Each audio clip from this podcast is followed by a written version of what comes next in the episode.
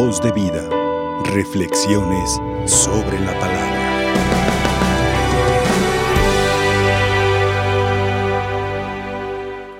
Queridos hermanos, a medida que nos vamos acercando para finalizar el año litúrgico en el que estamos, los textos sagrados que nos presenta la liturgia nos invitan a avivar y a dirigir nuestra mirada de fe hacia las cosas que habrán de venir en un futuro que no sabemos ni el día ni la hora. No en un sentido literal, no podemos tomar estos textos así en un sentido estrictamente literal. Este género literario bíblico al que llamamos apocalíptico usa muchas figuras, muchas comparaciones, usa muchas eh, metáforas. Es un lenguaje figurado, un lenguaje un poco difícil de descodificar en una forma adecuada y compatible también con nuestra fe.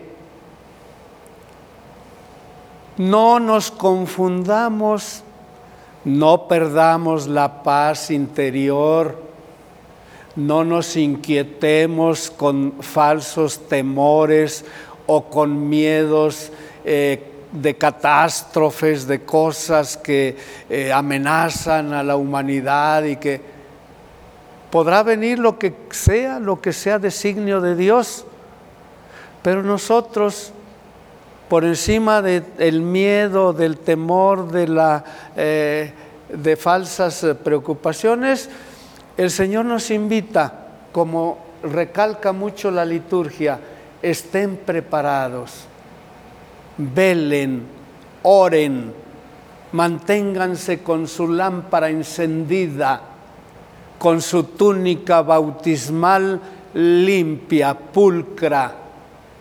Manténganse vigilantes, que no los turbe el mundo, que no los eh, inquieten eh, teorías, eh, ideologías, predicadores de acá y de allá con distintas facetas de mirar la vida y de mirar la realidad en la que vivimos.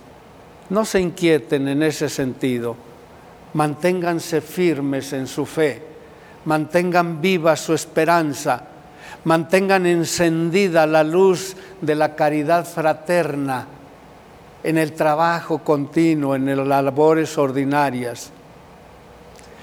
Y es en ese sentido, mis queridos hermanos, en el que yo también eh, integro el mensaje de la primera lectura. No seamos insensatos, así esa palabra utiliza el texto sagrado. Que no sepamos descubrir cómo está Dios presente, vivo, actuando en medio de la historia, en medio del mundo. Reconozcamos por los signos de los tiempos su presencia amorosa. Y no abusemos tampoco de su amor misericordioso, sino que tengamos en cuenta que también la vida se nos ha dado como administradores, no como dueños no somos dueños de nada. De todo tenemos que rendir cuentas al Dios Supremo, al Dios Altísimo, que día con día nos va dando la oportunidad de vivir la existencia en proyección a nuestra sociedad en la que vivimos, para mejorarla, para que el mundo sea conforme al designio y al corazón de nuestro Dios y no lo desviemos hacia intereses mezquinos. Mes de noviembre, mes que va a llevarnos a culminar el año litúrgico con la fiesta de Cristo Rey del universo. Mes en el que la sangre de nuestros mártires mexicanos al grito de viva Cristo Rey testimoniaron una fe con proyección a la vida.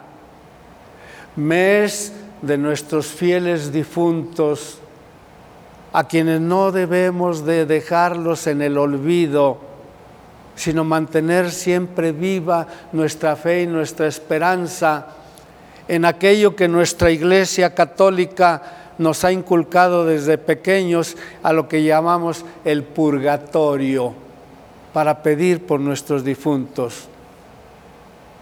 En el libro de los Macabeos aparece claramente aquella referencia hacer oración por nuestros difuntos para que se vean libres de las penas del fuego eterno. Es una acción santa, noble, agradable a nuestro Dios. Por eso, mis queridos hermanos, revistámonos de esa sabiduría que procede de Dios esa sabiduría de lo alto.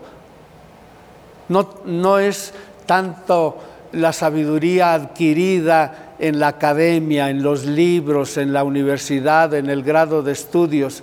Es esa sabiduría natural, innata, que Dios ha puesto hasta en el hombre más sencillo, más analfabeto, en el hombre pobre, en el humilde. Porque Dios es Así, así es de maravilloso con nosotros.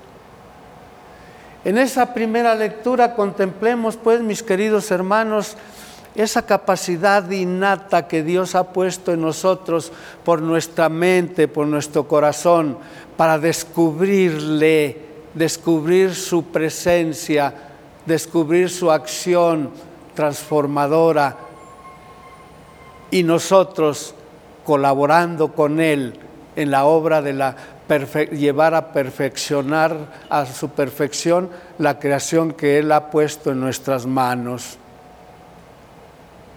Que el Señor nos ayude, nos dé ese espíritu de sabiduría, de discernimiento, de discernir el papel o la misión propia, específica, que Él nos confía a cada uno de nosotros, de tal manera que Dios siga haciéndose presente y actúe a través de cada uno de nosotros, a través de tus ojos, a través de tus manos, a través de tu corazón, que Dios camine en tus propios pies, que Dios esté en tus manos hacendosas, que Dios esté en tu mente, en tu corazón, para que la presencia de Dios la visualicemos, la hagamos presente, visible, tangible, accesible a todos nuestros hermanos. Porque los católicos, hermanos, tenemos una gran responsabilidad en medio del mundo, de la sociedad en la que vivimos. Los católicos debemos ser fermento de vida en Cristo, de vida de fe.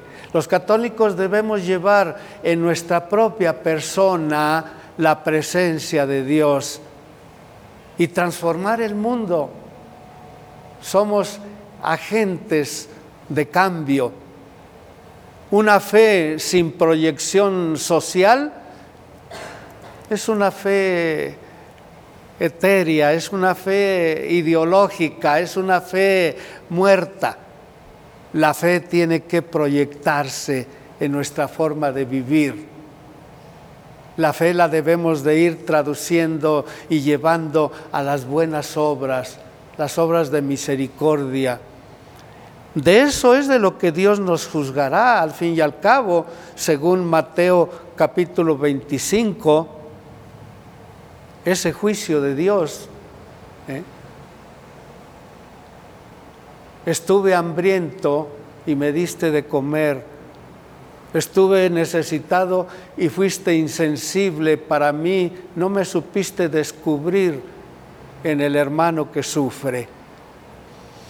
Pues hermanos, desde la liturgia, desde la palabra de Dios, que hoy la liturgia nos obsequia para nuestro bien, para nuestra reflexión, para nuestra oración, pidámosle al Señor que lleguemos a integrar el mensaje que hemos escuchado, procesarlo en nuestra mente, en nuestro corazón, para darle proyección a la vida.